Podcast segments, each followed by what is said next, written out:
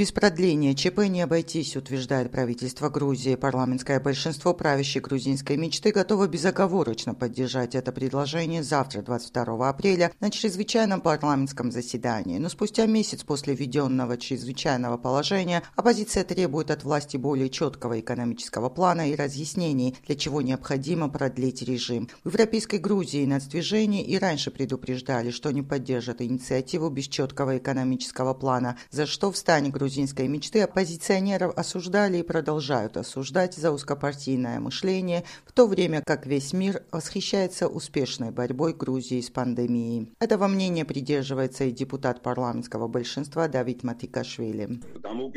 Независимо от того, есть в стране пандемия или нет, они преследуют свои узкопартийные интересы, а не интересы страны. В этой ситуации ответственность ложится не только на власть, но и на общество и оппозицию. И нужно учитывать, какие шаги были сделаны и какие будут предприняты для того, чтобы наше общество максимально было защищено от этой очень тяжелой и коварной болезни. Простое большинство правящей силы в законодательном органе обеспечено, и этого достаточно, чтобы ЧП было продлено. Но вопросы по поводу действия властей и целесообразности его продления есть не только у оппозиции. Курам Имнадзе, директор программы «Правосудие и демократия» в Центре обучения мониторинга прав человека, напоминает, что чрезвычайное положение, когда полиция и государство обладают неограниченной властью, затрагивает фундаментальные права человека в разных областях, в том числе и в политике. Мы видим, что парламент остановлен. Всей политической жизнью управляет одна лишь правящая команда в лице исполнительной власти. И это не может не вызывать опасений, если учесть тяжелую социально-экономическую ситуацию в стране, продолжает Гурам Имнадзе. У нас до сих пор нет ответов на очень многие вопросы, в том числе, какой социально-экономический пакет предложит государство для граждан. Неизвестно, какие ограничения останутся в случае продления чрезвычайного положения, какие нет. Собирается ли парламент оценить эффективность и последовательность применяемых мер, которые за это время действовали?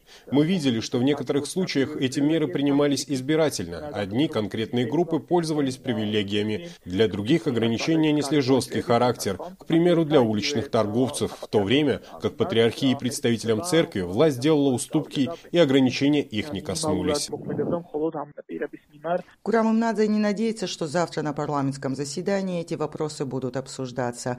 Успешность в борьбе с пандемией многие ставят заслугу грузинским медикам, а не властям. Прибегая к примерам европейских стран, этого мнения придерживается и специалист по международным отношениям, докторант ТГО Константин Шубетидзе. В Германии, в той же Испании и Италии власти стали постепенно ослаблять карантинные меры, введенные в попытке сдержать коронавирус. К сожалению, правительство Грузии до сих пор не предоставило последовательный план выхода из экономического кризиса. Мы слышим отдельные заявления о двух миллиардах лари, о погашении коммунальных платежей и еще что-то. Но мы не знаем, откуда взялись те же два миллиарда, на что они конкретно пойдут, какому сектору окажут помощь. Непонятна судьба тех десятков тысяч людей, которые остались без дохода. Очень слабой выглядит экономическая политика правительства.